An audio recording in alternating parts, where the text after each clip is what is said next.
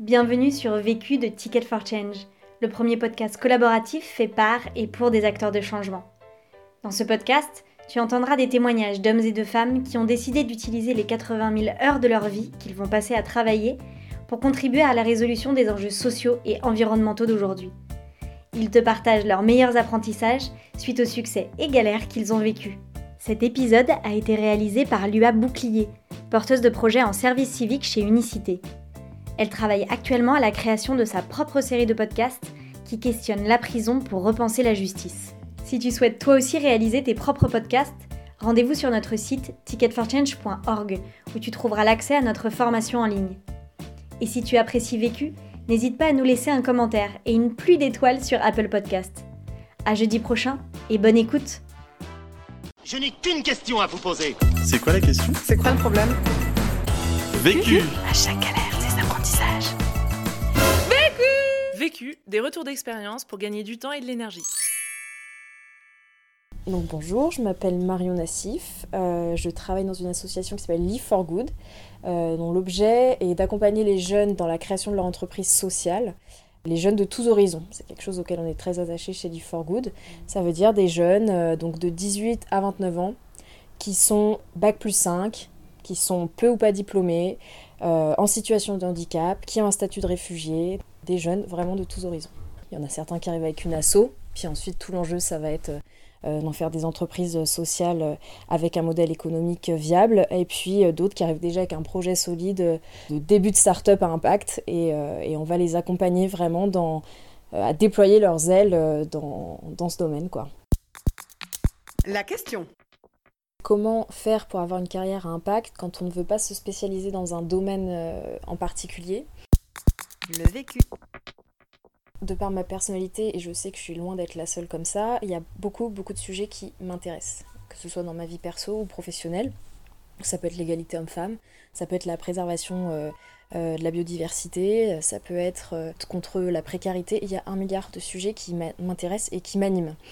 Et donc, bah, quand il s'agit de trouver un emploi, potentiellement, je peux aller chercher dans tous ces, sujets, en fait, puisque ça m'intéresse.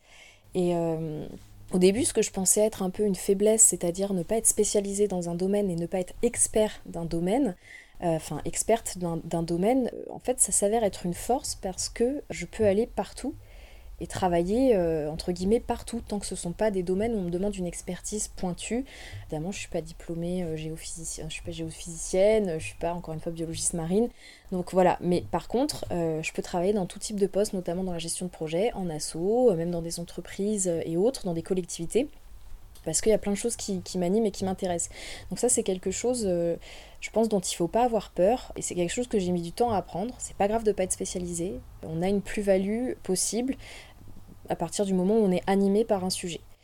Euh, Et d'ailleurs, ça se voit dans mon parcours. J'ai travaillé dans, l'éducation au développement durable. Maintenant, je travaille dans le monde de, l'entrepreneuriat social. Et peut-être que demain, ben, je travaillerai dans un truc qui a encore euh, rien à voir, mais ça m'animera tout autant en fait. Il faut que ça me passionne évidemment. Et je- donc, je suis vraiment en recherche que le job dans lequel je suis soit en accord avec mes valeurs, qui sont des valeurs de solidarité, des valeurs d'entraide, euh, mais que ce soit dans le fonctionnement de la structure, entre collègues, euh, avec la hiérarchie, ou auprès des publics avec lesquels on travaille, donc euh, les élèves, les étudiants, euh, les, les entrepreneurs. Voilà, c'est ce que je recherche en priorité, et c'est ça qui, c'est ça qui m'intéresse. Premier apprentissage. C'est le fait de pas nécessairement avoir besoin d'un plan de carrière pour se lancer dans, dans l'ESS au sens large. Par exemple, moi je sais que l'AMF, euh, même si cette expérience elle a été un petit peu compliquée, elle a été euh, très utile notamment pour mon CV. Moi je viens euh, à la base euh, du droit de l'environnement, enfin du droit de manière générale. Je me suis spécialisée en M1 et M2 euh, en environnement. Donc rien à voir entre guillemets puisque je me destinais à un boulot de juriste en droit de l'environnement et, et ça a été le début de ma carrière d'être juriste. Courte carrière dans le domaine du droit puisque après je me suis complètement, j'ai complètement bifurqué. À la suite de, ces études, j'ai décroché un premier emploi à l'AMF, donc l'Association des maires de France. Euh, et j'étais donc d'abord juriste en droit de l'environnement et après juriste en droit de l'urbanisme. J'ai fait deux secteurs, j'étais en deux remplacements de, personnes qui étaient en, en congé. Ce qu'il faut savoir, c'est que ce sont des postes en fait très. euh, Enfin, c'est presque du lobby, quoi. En fait, on défend la position des maires, des élus de toute la France qui cotisent à cette association pour se faire représenter. Et donc en fait, je me suis retrouvée à peine 23 ans, euh, tout juste diplômée, dans des réunions ministérielles, à défendre les intérêts des maires, enfin en tout cas à tenter de le faire sans rien connaître euh, de la réalité d'une collectivité territoriale, de la réalité euh, des maires. En tout cas, moi je me sentais pas à ma place. Donc j'ai mis fin prématurément à mon CDD parce que voilà, j'avais besoin de, de voir autre chose. Moi, ce dont j'avais envie, c'est de faire de la gestion de projet en milieu associatif puisque je savais que la gestion de projet permettait de toucher à plein de choses, à plein de missions différentes en un poste, et euh, dans le secteur associatif, mais un secteur associatif euh, plus en lien avec mes valeurs, donc pas représenter euh, les collectivités territoriales et leurs intérêts, mais faire développement durable ou de l'insertion professionnelle, enfin j'avais j'avais envie de faire plein de choses, je ne savais pas trop par quel bout prendre, mais j'ai commencé à chercher un emploi dans la gestion de projet dans le secteur associatif. Et donc j'ai trouvé. J'ai trouvé dans l'éducation au développement durable. Donc c'était pas très éloigné des choses qui m'animaient, à savoir le développement durable, l'écologie, la préservation de l'environnement. C'est pourquoi je m'étais orientée vers le droit de l'environnement à l'époque. Mais là, on était vraiment dans le cadre d'une asso qui crée des programmes de sensibilisation aux enjeux du développement durable à destination de tout type de public. Et moi, les programmes sur lesquels j'étais, c'était à destination de la jeunesse. Pour trouver ce travail, bah, j'ai écumé les portails d'emploi, mais portails d'emploi spécialisés dans l'ESS. C'est-à-dire que euh, je m'étais fait une sorte de d'onglet euh, avec tous les sites qui m'intéressaient et euh, je cherchais tous les jours, je me reconnectais dessus, je regardais s'il y avait des nouvelles offres, nouvelles offres. Donc là, en l'occurrence, je sais plus comment je l'avais trouvé, je crois que c'était Green Job, je sais pas si ça existe toujours, mais voilà, des portails de l'emploi qui sont verts, spécialisés dans le développement durable ou spécialisés dans l'ESS et j'écumais, euh, c'est-à-dire que je filtrais par euh, domaine d'activité qui me plaisait le plus. Donc à la base, c'était protection de l'environnement. Et puis euh, niveau d'études, et après je regardais ce qui se présentait à moi. Je me suis dit, bah certes, t'es d'abord passé dans, un, dans une carrière de, juriste, mais finalement, tu t'es retrouvé dans le milieu associatif comme tu le voulais, mener des projets qui t'animent sans plan de carrière en fait, puisque j'étais pas destinée à, à faire ça. Et en même temps, quand je regardais les collègues qui étaient recrutés autour de moi, c'était beaucoup de gens qui venaient de, plein de milieux différents, Bac plus 3, euh, euh, Sciences Po, euh, d'autres qui avaient bossé justement dans les collectivités, donc, donc voilà. Deuxième apprentissage.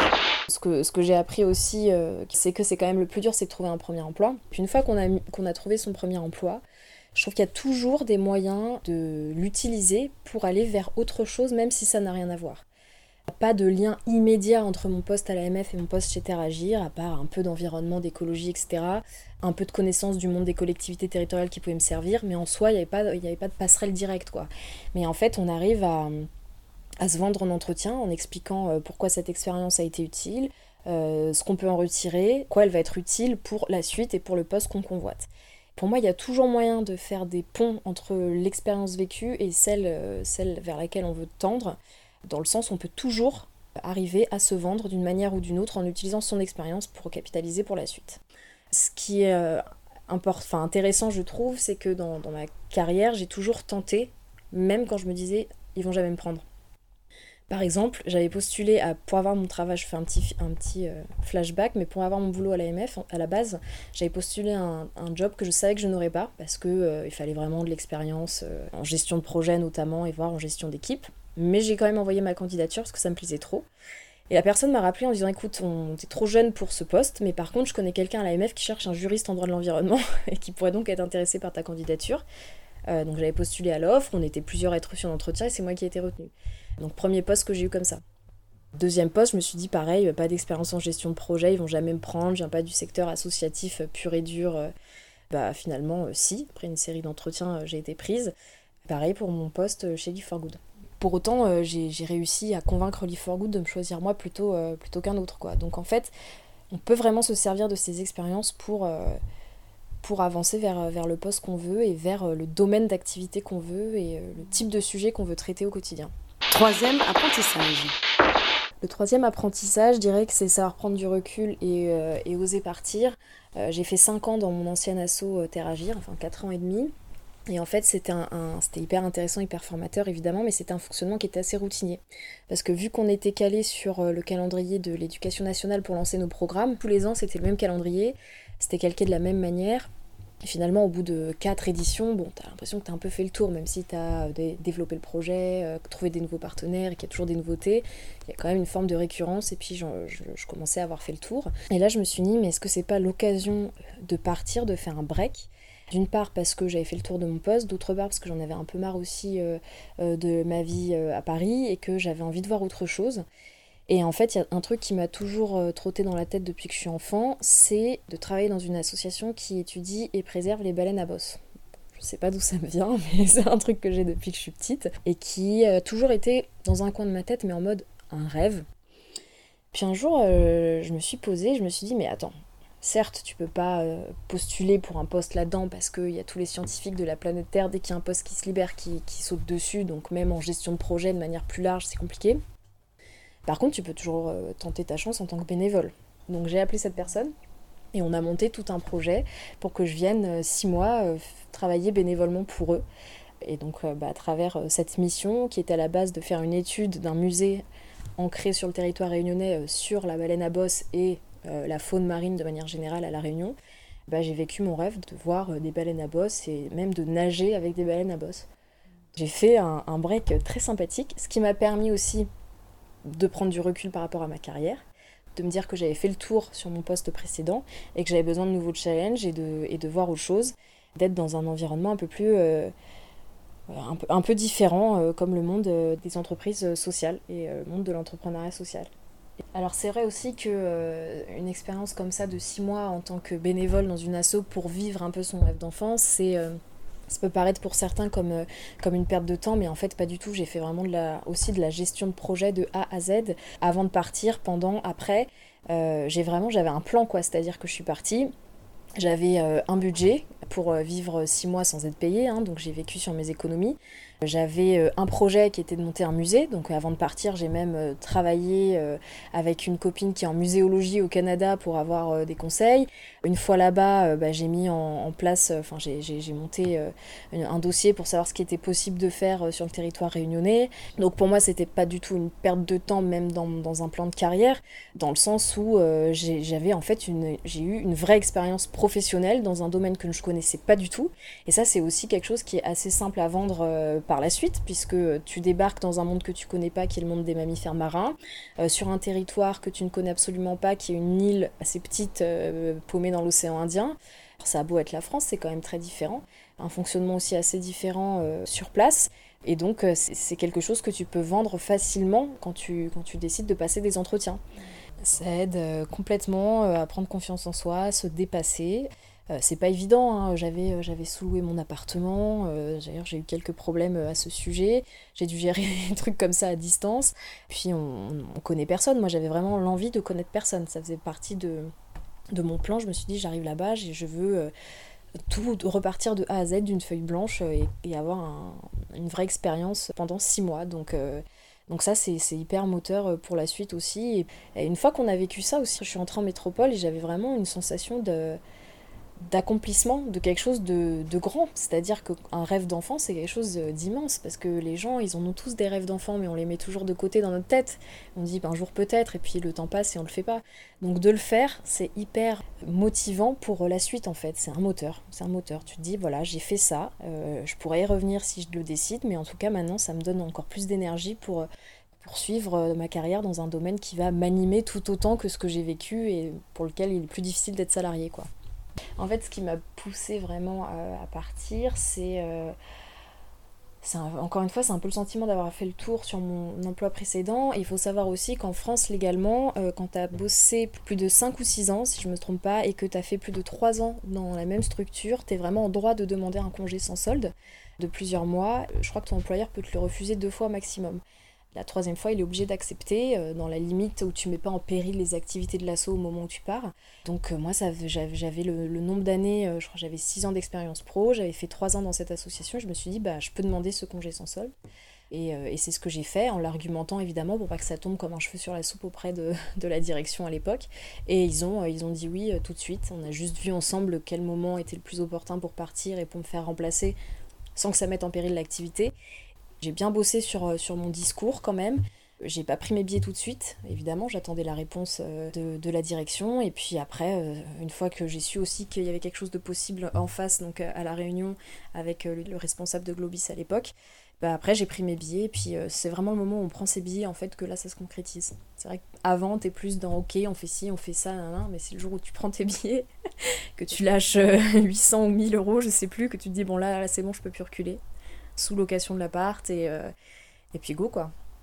donc ça m'a permis aussi de me dire allez là c'est bon, tu, te, tu te bouges, tu te challenges, tu pars d'ici, t'as fait ton temps, euh, temps de laisser la place à d'autres qui vont revenir avec une nouvelle énergie et toi de mettre ton énergie ailleurs dans, dans une autre structure.